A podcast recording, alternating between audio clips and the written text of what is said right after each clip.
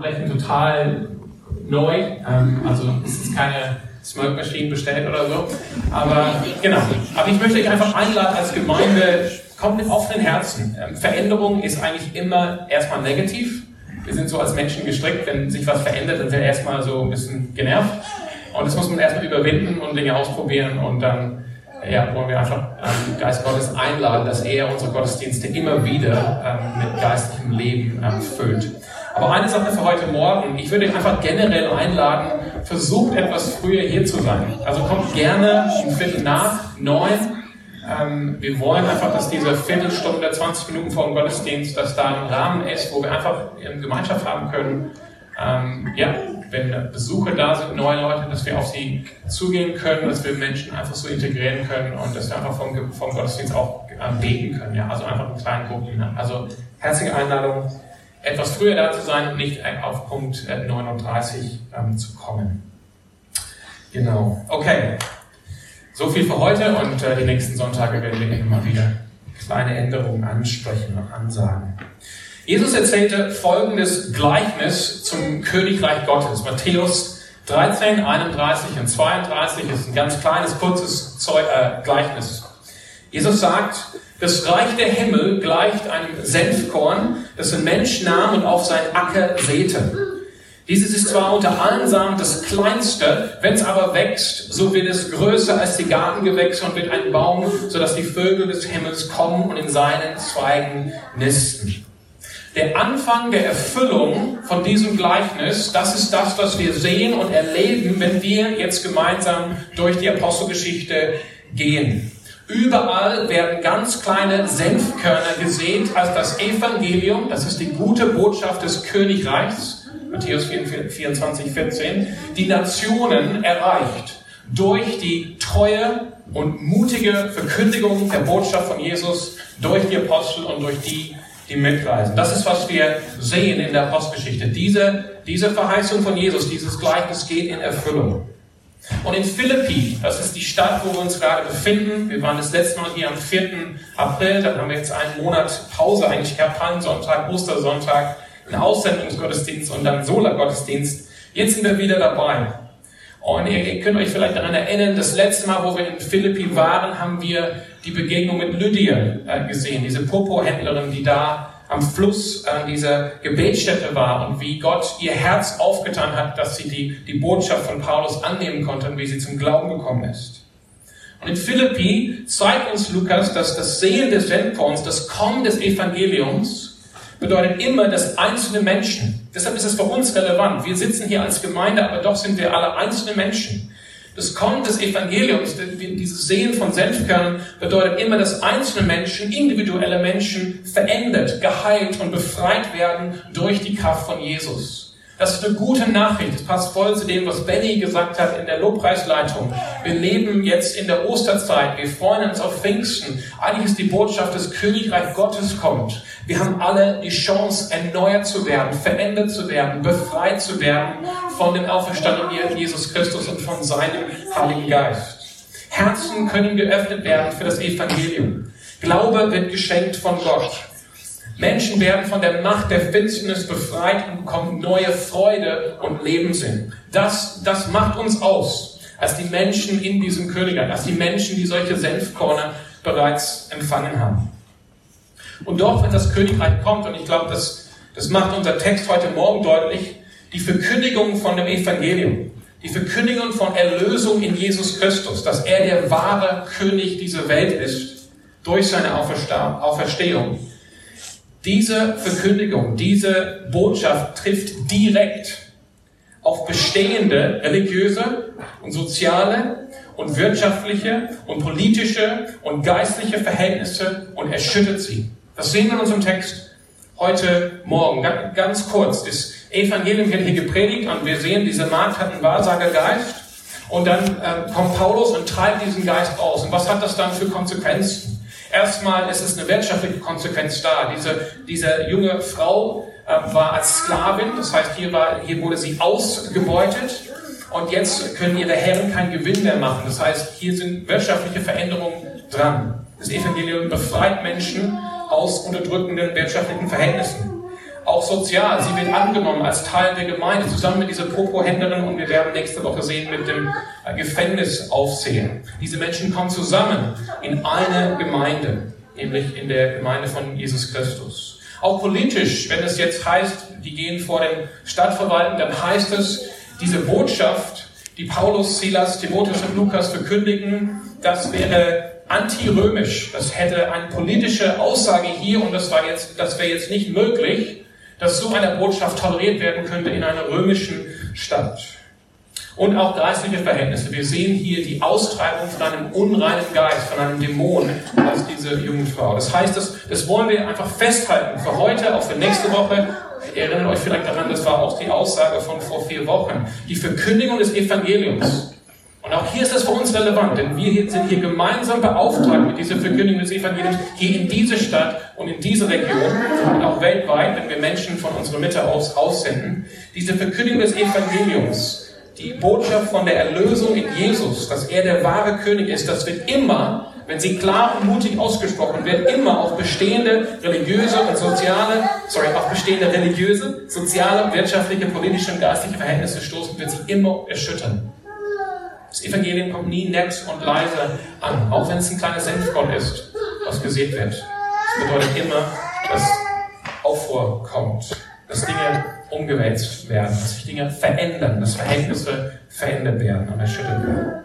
Und wir dürfen, das ist meine Einladung, äh, von uns als die Ältestenschaft, aber ich weiß, ich kann auch für unser Gebetsteam sprechen. Wir dürfen darum beten als Gemeinde, dass wir hier in Freiburg mehr davon sehen sowohl von der mutigen Verkündigung als auch, dass wir sehen, wie bestehende Verhältnisse hier umgewälzt werden, dass Jesus hier Dinge verändert, Menschen frei macht, Glauben schenkt, Erneuerung bringt. Das darf unser Gebet sein als Gemeinde. Heute Morgen lesen wir die, die zweite Begegnung von Paulus, Silas, Lukas und Timotheus in Philippi. Das ist nämlich die Begegnung mit der Magd, die einen Wahrsagegeist hatte. Und ihr habt den Text noch vor Augen. Ich lade euch ein, auch an dieser Stelle, macht eure Bibeln auf, ähm, macht Notizen, unterstreicht Dinge. Das ist eine gute Sache. Eure Bibeln sind eure Bibeln und ihr dürft sie nutzen, um zu, zu wachsen und geistig zu lernen. Das sind an sich keine Heiligtümer, die man nicht ankreuzen darf. Ne? Was ist die Situation, die wir hier haben in Philippi? Viele Tage, heißt es von Lukas, vielleicht einige Wochen lang, begegnen Paulus und so weiter, diese Magd auf dem Weg zur Gebetsstätte außerhalb der Stadt. Diese Magd war eine Sklavin, sie hatte einen Wahrsagegeist und es heißt, sie schrie Paulus und die anderen an und sagte, diese Männer sind Diener des höchsten Gottes, die uns den Weg des Heils verkündigen. Man muss hier einfach mal Klammer auf, Klammer zu machen. Viele fragen, hey, was ist jetzt das große Problem? Ne? Die Magd verkündet das Evangelium mit. Was ist das Problem? Warum war Paulus genervt? Man muss einfach mal sagen, diese Begrifflichkeiten höchsten Gottes und Erlösung sind etwas vage Begrifflichkeiten damals gewesen. Wir hören das und denken, ah ja, das bedeutet Jesus, das bedeutet das Evangelium, aber eigentlich war das nicht so. Es gab auch einen höchsten Gott in den griechischen ähm, ähm, Pantheon, Zeus nämlich. Es, gab, es wurde auch immer wieder von Erlösung gesprochen, auch in diesen Religionen. Das heißt, es ist eigentlich eine vage Botschaft, es ist nicht eine klare ähm, Verkündigung des Evangeliums, sagen wir zu. Und irgendwann nach vielen Tagen konnte Paulus diese Sache nicht mehr ertragen und er trieb den Geist aus im Namen Jesu.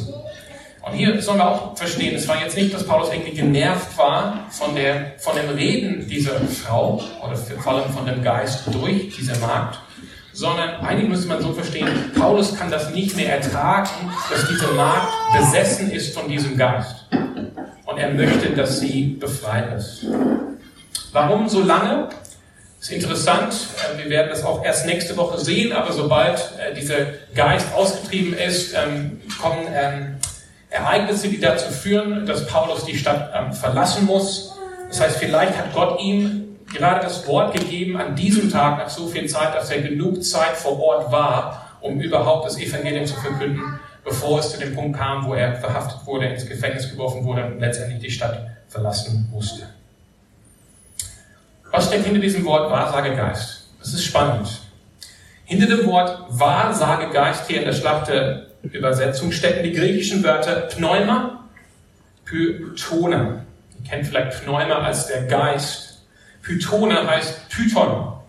Das heißt, Lukas schreibt hier, diese Magd hatte einen Python-Geist. Und das ist ein Bezug zu dem Orakel von Delphi in Griechenland. Wer hat schon vom Orakel in Delphi gehört? Sehr schön. Nach der Legende hatte dort, also in Delphi, das ist ein Ort äh, nordwestlich von Athen, wurde, äh, sorry, nach der Legende hatte dort an diesem Ort Delphi Apollon eine Schlange, den sogenannten Python, getötet. Und der Ort wurde dann umgewandelt zu einem Heiligtum für ihn. Und es gab Risse in der Erde an diesem Ort, unter dem Tempel, der später gebaut wurde. Und aus diesen Rissen aus der Erde sind Rauch und Dunst gekommen. Und die Priesterin, also es gab eine hohe Priesterin, die war die sogenannte Pythia, die war die Mittlerin zwischen dem Gott Apollon und den Menschen. Und sie versetzte sich durch das Inhalieren dieser Dünste in eine Trance und hat dann aus dieser Trance dann Worte gesprochen. Und es gibt unterschiedliche ähm, Berichte, wie diese Worte waren. Auf jeden Fall zu irgendeinem Zeitpunkt war das so, die Worte, die sie gesprochen hat, wurden dann interpretiert und auch schön gepackt in griechischen Gedichten von einem Priester von Apollon und das den Menschen dann gegeben. Und, diese, und, und Menschen gingen zu diesem Orakel nach Delphi um eben durch die Worte der Pythia herauszufinden, was die Zukunft bringen würde. Man muss sagen, damals in Griechenland war es so, jede wichtige Entscheidung von, von Regierenden, aber auch von reichen Menschen wurde erst getroffen, nachdem man die Pythia in Delphi gefragt hat. Also es ist jetzt nicht so, ah ja, wenn man mal Lust und Zeit hat, kann man sie fragen, sondern das war so ein zentraler Teil des, der Kultur herausfinden, was die Pythia sagt, was Apollon letztendlich durch sie sagt und daraufhin die Entscheidung treffen, setzt das um oder nicht. Also man ging dahin, um herauszufinden, was die Zukunft bringen würde. Was sagen wir also zu dieser Begegnung in Philippi, in unserem Text, oder zu der Pythia in Delphi? Was sagen wir als Menschen im Jahre 2022 dazu? Ich denke, einerseits leben wir in der Moderne, und wenn ich die Moderne betrachte, dann ist eins der Kennzeichen der modernen Weltanschauung, dass das Übernatürliche abgelehnt wird. Das Übernatürliche wird abgelehnt. Vielleicht habt ihr das auch erfahren, vielleicht erfährt ihr das auch. Und damit meine ich nicht, es ist nicht so, dass jetzt übernatürliche Erklärungen für natürliche Phänomene abgelehnt werden, so im Sinne von, hier gibt es was ganz Natürliches und jetzt auf einmal kommt einer mit einer übernatürlichen Erklärung und er wird dann abgelehnt. Das wäre vielleicht sinnvoll an der Stelle. Es ist aber nicht so. Sondern in unserer Moderne befindet sich diese Weltanschauung, dass das Übernatürliche vollkommen geleugnet wird und absolut ausgeblendet wird. Also schon, wie man sagen würde, a priori, vor der Tatsache. Es, es wird gar nicht erst zum Tisch zugelassen als mögliche Erklärung für Dinge in dieser Welt. Es hat gar keinen Platz in dieser Weltanschauung. Und alles Übernatürliche, und das, das bekommt man mit, wenn man hier in die, in die Presse liest, alles Übernatürliche wird wegargumentiert durch psychische oder psychosomatische Erklärungen. Auch hier, wenn man zum Beispiel auf die Wikipedia-Seite geht für den Orakel zu Delphi, dann heißt es in diesen unterirdischen Flüssen da unter dem Tempel, wo die Dünste und der Rauch hochkamen, da waren so, dass irgendeine chemische Formel drin oder irgendeine Substanz drin, was dazu führt, dass Menschen in Trance versetzt werden. Und das ist einfach die natürliche Erklärung für das, was in Delphi passiert ist. Gar, gar keine übernatürliche Erklärung wird herangelassen. Oder Dinge, Menschen, die meinen, dass sie Gott begegnet sind, das wird alles psychisch oder psychosomatisch einfach weg erklärt. Es kann nicht sein, nach dieser Weltanschauung, dass es überhaupt was Übernatürliches gibt. Und ob wir wollen oder nicht, wir sind alle von dieser Weltanschauung betroffen, auch, auch die, auch die Hypercharismatiker unter uns. Weil wir leben in einer Welt, wo es im Prinzip geleugnet wird, dass es sowas überhaupt gibt. Der Glaube ist jetzt nicht ein Glaube an wahre Tatsachen, dass Jesus Christus wahrhaftig von den Toten auferstanden ist, sondern der Glaube, das ist etwas Psychosomatisches, das hilft uns durch das Leben, das ist irgendwie eine Krücke in schweren Zeiten. So wird das immer, immer wieder propagiert in, in unseren Medien. Andererseits sind Menschen, wenn man sie kennt, nicht unbedingt sehr konsequent in ihrem Denken. Und es gibt auch ein Wahnsinnsinteresse am Übernatürlichen. Das sieht man daran, wenn man Netflix aufmacht und guckt, was einem vorgeschlagen wird was so der Trend ist in Deutschland heute auf Netflix. Aber es ist interessant, unsere Gesellschaft interessiert sich nicht unbedingt für das christlich Übernatürliche, Unsere Gesellschaft meint, irgendwie kennen wir das schon seit 1500 Jahren. So die Auferstehung von Jesus und die Ausgießung des Heiligen Geistes interessiert uns nicht, sondern sie interessieren sich für das Heidnische. Was war hier in Europa, bevor die Christen alles kaputt gemacht haben? Oder für das fernöstliche, übernatürliche, wo sie meinen, ja, das hat mehr, mehr persönliche Weisheit mir zu geben. Das ist die Welt, in der wir leben. Und deshalb stelle ich nochmal die Frage, was sagen wir zu dieser Begegnung in Philippi? Als Calvary Chapel, Chapel Freiburg halten wir zum Glauben, zu dem Glauben, der für ein für alle Mal den Heiligen oder den Christen durch die Apostel überliefert worden ist. Ich sage es nochmal. Als Calvary Chapel Freiburg halten wir zu dem Glauben, dem christlichen Glauben, der ein für alle Mal den Heiligen oder den Christen durch die Apostel überliefert worden ist. Judas Brief, Vers 3. Und das heißt, es ist wichtig hier festzuhalten. Wir glauben, wir glauben als Calvary Chapel Freiburg an die unsichtbare Welt. Wir glauben an die Realität der unsichtbaren Welt. Wir glauben, eure, alle, alle eure Pastoren glauben das, alle eure Leiter glauben das.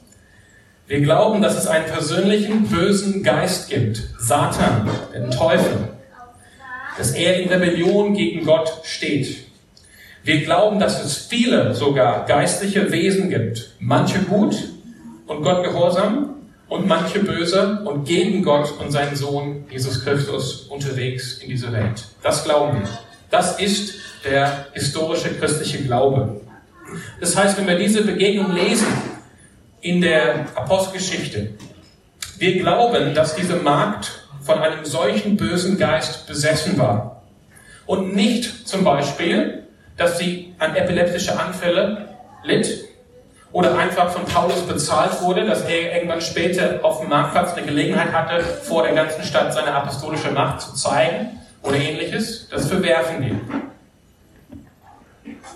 Und ich glaube auch, aber ich lasse die anderen in ihre eigene Meinung dazu reden, ich glaube, dass auch die Pythia in Delphi tatsächlich in Kontakt stand mit Dämonen, mit bösen Geistern, die Herrschaft hatten über Griechenland und sich als Götter wie Apollon Zeug und so weiter ausgegeben haben. Da gibt es gute ähm, Gründe dafür, christliche Gründe. Ähm, Paulus spricht davon in 1. Korinther 10 und sagt, ähm, wenn Christen sich beteiligen an, der, an, an, dem, an den religiösen Riten von griechischen Göttern in Korinth, dann haben sie Tischgemeinschaft mit Dämonen. Also ich glaube nicht, dass die Pythia, die Priesterin in Delphi, einfach in eine Trance versetzt wurde durch irgendwelche Chemikalien im, im Wasser, sondern ich glaube, sie stand tatsächlich in Kontakt mit dämonischen ähm, Geistern, mit bösen Geistern, die sich offenbart haben als Apollon, der Gott der Sonne und so weiter. Weiter ist es wichtig, hier festzuhalten für uns als Gemeinde. Wir glauben nicht, dass diese Sachen einfach abstraktes Wissen sind, sondern es sind Faktoren, mit denen wir zu rechnen haben als Gemeinde, als Christen hier in Freiburg und in unserer Region, wenn wir das Evangelium verkündigen und wenn wir es leben. Wir rechnen hier mit der Realität der unsichtbaren Welt. Was heißt das konkret für uns als Gemeinde? Was heißt es, wenn ich als Pastor sage, wir Leute, wir rechnen mit der Realität der unsichtbaren Welt hier in unserer Stadt, unserer Region? Was heißt das konkret? Es kann sein, dass wir auf Menschen treffen, die von einem unreinen Geist besessen sind. Das glaube ich, dass es doch gibt. Ich glaube nicht, dass das immer wieder abgetan werden kann als eine geistliche Störung, wobei es natürlich auch geistliche Störungen gibt und da brauchen wir auch Weisheit. Wir können ganz viel kaputt machen, wenn Menschen psychisch krank sind und wir reden denen zu, die sind geistlich besessen. Das will ich nicht sagen. Richtig.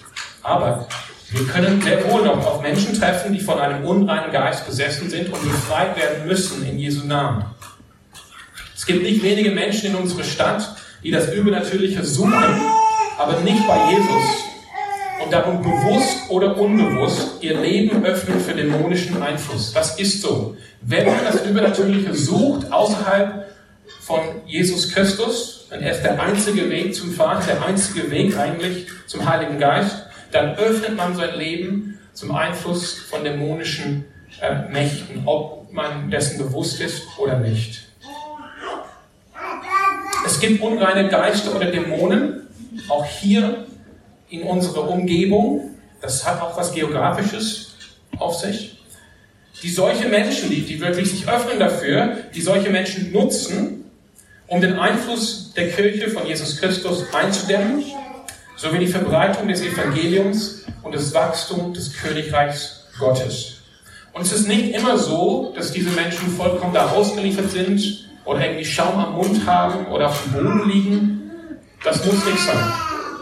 Du findest Literatur auf Amazon, wo Menschen bewusst in Kontakt getreten sind mit ähm, entkörperten Geistern und Offenbarung bekommen haben von diesen Geistern, diese Offenbarung aufgeschrieben haben und es jetzt verkaufen als Weisheit in der Welt. Das findet man auf Amazon. Und es kann, und, und es geht ihnen dabei, es geht diesen ähm, dämonischen Mächten dabei, den Einfluss der Gemeinde von Jesus Christus einzudämmen und die Verbreitung des Evangeliums und das Wachstum des Königreiches Gottes einzudämmen, aufzuhalten, zu, stopp, zu stoppen.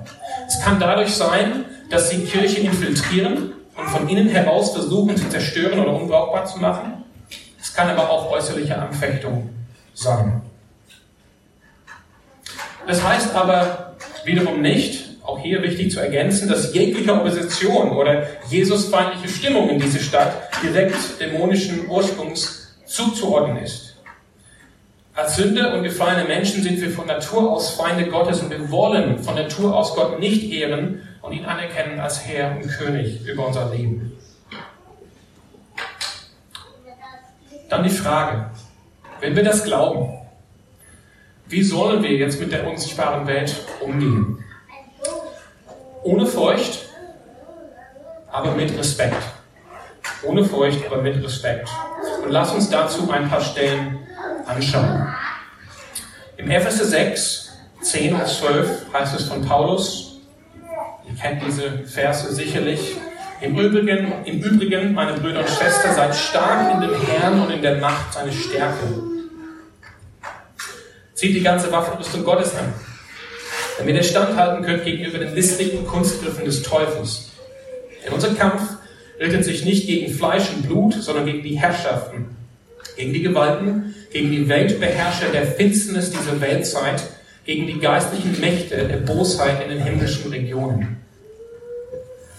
Paulus sagt, als Christen ist unser Kampf nicht mit Schwert oder Gewehr zu führen, und er spricht von unseren als Christen und als Kirche unsichtbaren Feinden. Er spricht von unsichtbaren Feinden hier. Und klar, ganz praktisch, das sollen wir auf jeden Fall mitnehmen, wir sollen stark im Herrn sein und in der Macht seine Stärke, ganz klar.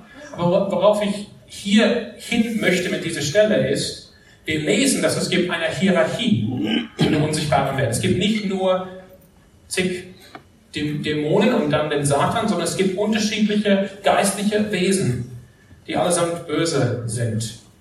Es gibt natürlich unterschiedliche gute geistliche Wesen, die bei Gott sind und ihm treu sind. Also es gibt eine Hierarchie in der unsichtbaren Welt. Es gibt einfache Dämonen, aber es gibt weit mehr als das. Es gibt auch Herrschaften, Gewalten, geistliche Mächte in den himmlischen Regionen. In Daniel Kapitel 10 lesen wir, dass sogar Michael, der Erzengel Gottes, dass er von dem Fürsten von Persien, und damit ist eine geistliche Macht über eine Region, Persien, äh, davon ist die Rede, dass er von diesem Fürsten von Persien aufgehalten wurde, 21 Tage lang. Und erst dann konnte er durch ähm, zu Daniel. Das heißt, es gehört Respekt vor dieser Welt. Es ist eine echte Sache und es ist kein Spiel. Dann lesen wir Psalm 82, weiterer Aspekt. Psalm 82. Gott steht in der Gottesversammlung oder Götterversammlung, kann man auch übersetzen. Inmitten der Mächtigen richtet er. Und jetzt spricht Gott zu diesen anderen Göttern oder zu diesen Geistern.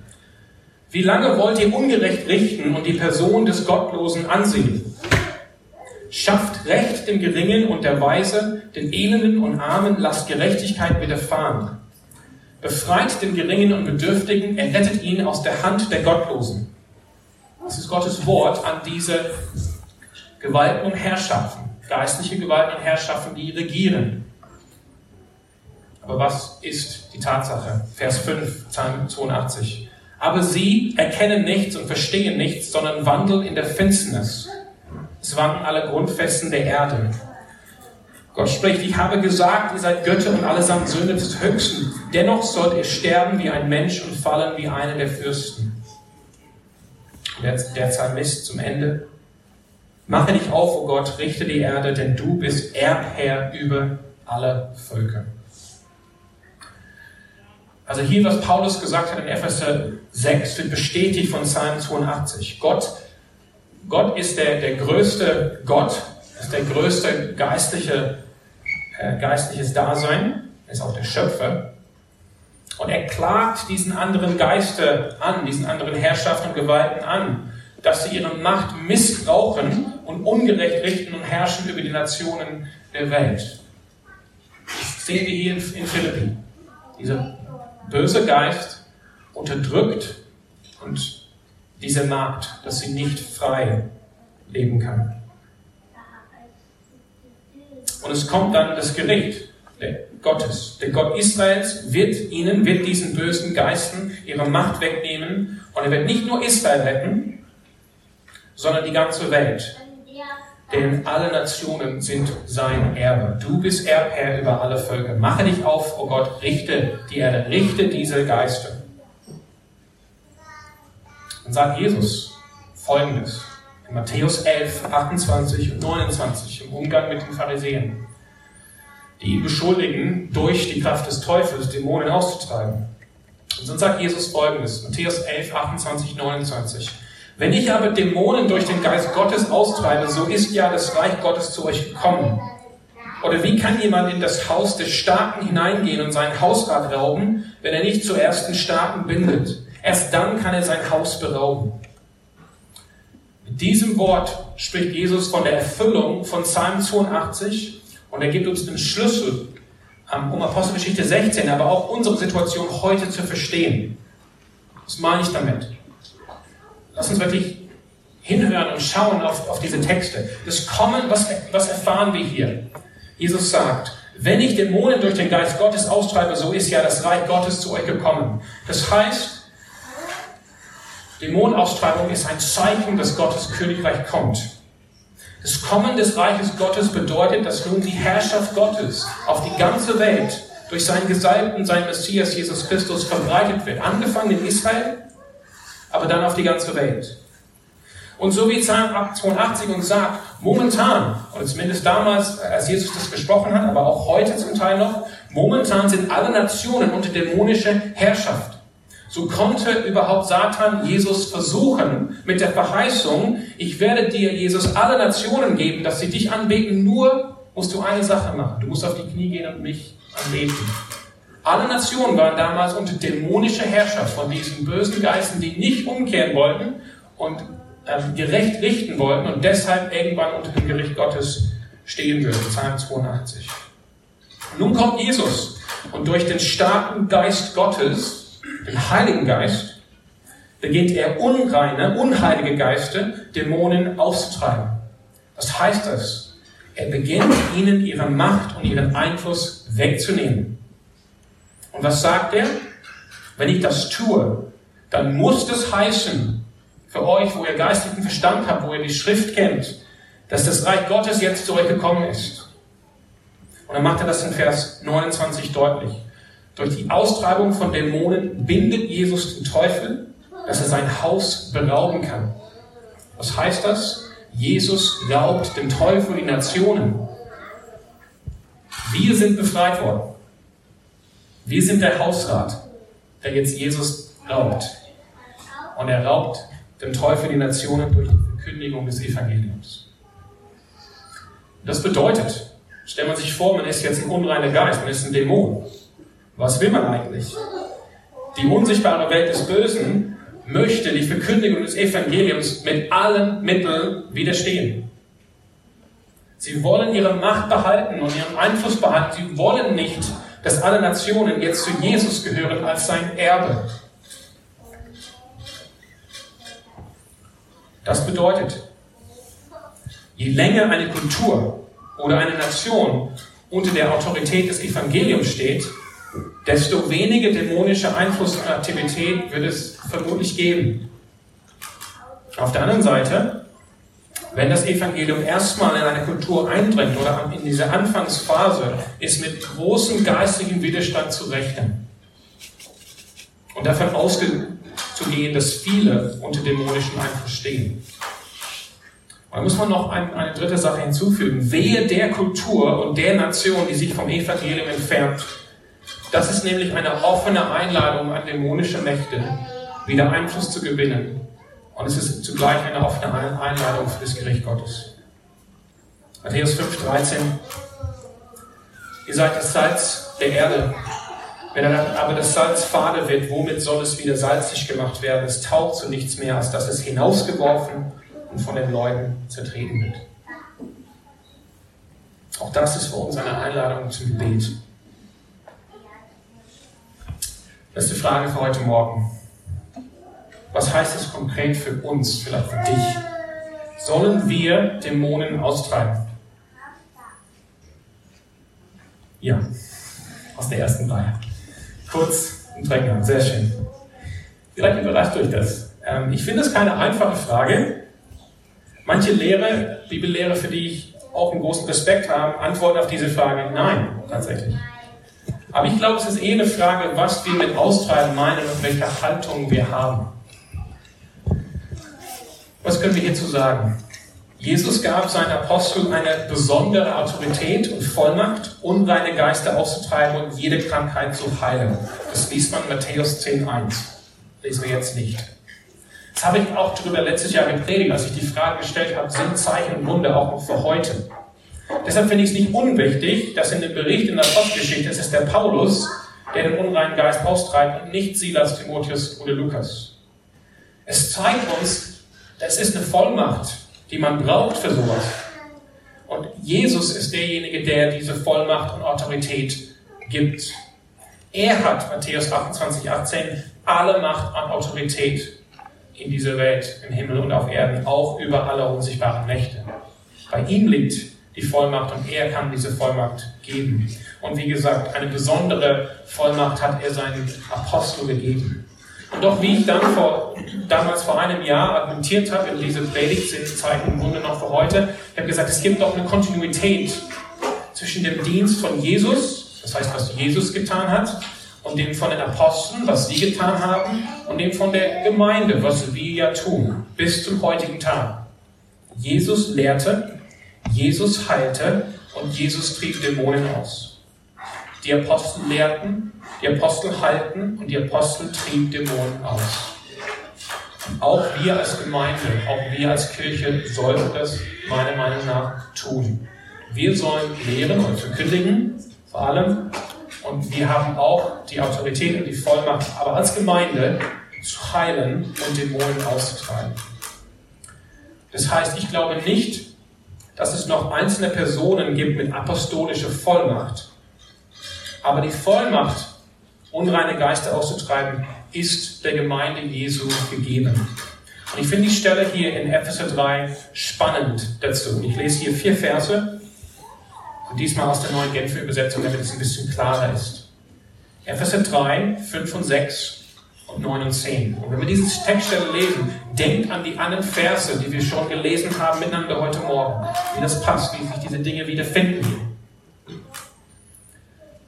Vers 5, Epheser 3, 5. Den Menschen früherer Generationen, schreibt Paulus, hatte Gott keinen Einblick in dieses Geheimnis gegeben. Doch jetzt hat er es den von ihm erwählten Aposteln und Propheten durch seinen Geist offenbart. Was ist dieses Geheimnis? Vers 6. Die Nichtjuden, darin besteht dieses Geheimnis, sind zusammen mit den Juden Erben, bilden zusammen mit ihnen einen Leib und haben zusammen mit ihnen Teil an dem, was Gott seinem Volk zugesagt hat.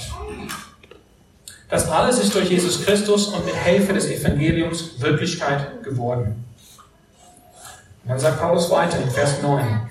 Es ist mein Auftrag als Apostel, es ist mein Auftrag, allen Menschen die Augen dafür zu öffnen, wie der Plan verwirklicht wird, den Gott, der Schöpfer des Universums, vor aller Zeit gefasst hatte. Bisher war dieser Plan ein Gott, in Gott selbst verborgenes Geheimnis. Doch jetzt, Doch jetzt sollen die Mächte und Gewalten in der unsichtbaren Welt durch die Gemeinde die ganze Tiefe und Weite von Gottes Weisheit erkennen. Hören wir das? Hier ist es wieder so, alle Nationen sollen Miterben in Israel sein. Das war ein Geheimnis, nur Gott wusste davon. Aber jetzt wurde es den Aposteln offenbart durch den Geist. Es wurde Wirklichkeit durch Jesus Christus. Er hat alle gottfeindlichen Mächte und Gewalten am Kreuz besiegt und durch seine Auferstehung entwaffnet. Kolosser 2,15. Das heißt, der Sieg ist schon da. Aber nun, was ist unser Auftrag als Gemeinde? Nun sollen diese bereits besiegte Mächte und Gewalten in der unsichtbaren Welt durch die Gemeinde Gottes, durch uns, Gottes Weisheit, sprich sein Heilsplan, erkennen. Wir sollen, unser Auftrag ist es, diesen dämonischen Mächten Gottes Heilsplan zu zeigen. Was ist Gottes Heilsplan? Dass nämlich alle Nationen jetzt zu Jesus gehören und nicht mehr diesen Geistern. Und ich kann mir vorstellen, wenn man das solchen geistlichen Mächten klar macht, ist das kein schönes Tete-a-Tete bei einer Tasse Kaffee. Das ist eher geistliche Kampfführung. Aber das heißt, das Auftreten gegen die unsichtbare Welt ist eine gemeinsame Sache von uns als Gemeinde. Auch hier brauchen wir wieder Gebet füreinander und miteinander und dass wir darüber miteinander reden, uns gegenseitig stärken. Wir alle, heißt es in Jakobus 4, sollen dem Teufel widerstehen, indem wir uns Gott unterordnen. Und Jesus selbst sagte uns, durch das Fasten und das Gebet, Markus 9, 29, werden Dämonen ausgetrieben. Das heißt ganz praktisch. Was heißt das ganz praktisch? Jesus hat alle Autorität und Vollmacht. Nicht du, nicht ich. Er schenkt diesen, diese Vollmacht nicht geistlichen Überflieger oder Helden, sondern er schenkt diese Vollmacht allen in seine Gemeinde. Und gemeint ist jetzt hier nicht Perfektion oder Sündlosigkeit, aber wer sein Leben nicht Gott unterordnet und so dem Teufel widersteht, ist nicht vielleicht unbedingt der Kandidat für Dämonenaustragung. Jakobus 4,7. Vielmehr, wenn wir in Kontakt mit dem Dämonischen kommen, beten wir und fasten wir gemeinsam und rufen dann gemeinsam den Namen und Autorität Jesu an, dass er diesen Menschen befreit von diesem unreinen Geist. Und wir tun das. Es ist nochmal wichtig hier zu sagen, weil wir haben alle irgendwie, das ist so sensationell, das Übernatürliche. Es ist wichtig zu sagen, das ist kein geistliches Experiment oder Spiel oder Spielchen, was wir da machen, sondern das ist todernste Sache. Und wir tun das bewusst in der Berufung, die Gott der Gemeinde Jesu gegeben hat, über die wir gerade eben gelesen haben.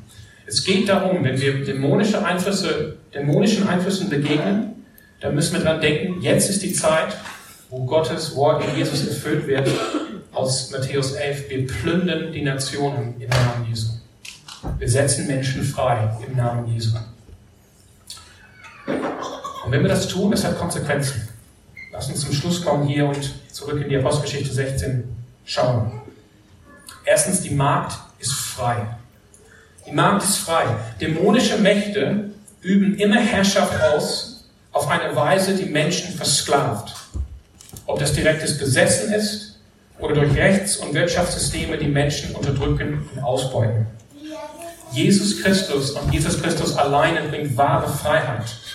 Nicht Freiheit, autonom zu sein und mein eigenes Gesetz zu etablieren, sondern frei zu sein, als wahrer Mensch zu leben, wie ich bestimmt und geschaffen bin als Mensch, nämlich Gott zu lieben mit meinem ganzen Herzen, meiner ganzen Seele und meinem ganzen Verstand. Jesus Christus bringt wahre Freiheit und wahre Freiheit und Menschenrechte sind Frucht des Evangeliums von Jesus Christus in einer Kultur und einer Gesellschaft. Also Freiheit. Aber auch der Sieg über dämonische Kräfte kann was kosten. Sie geben nicht leicht ihr Territorium und ihren Einfluss ab. Paulus und Silas werden verhaftet, sie werden mit falschen Aussagen angeklagt und sie werden geschlagen und ohne Prozess ins Gefängnis geworfen. Auch als Apostel passiert das dem Paulus. Und auch damit müssen wir rechnen, wenn wir als Gemeinde gegen geistliche Festungen und Gewalten vorgehen, auch hier in dieser Stadt, in dieser Region. Es wird uns was kosten. Und darum brauchen wir Mut. Mut wie Paulus und Silas. Dass sie gesagt haben, ja, wir machen das trotzdem. Wir sind bereit.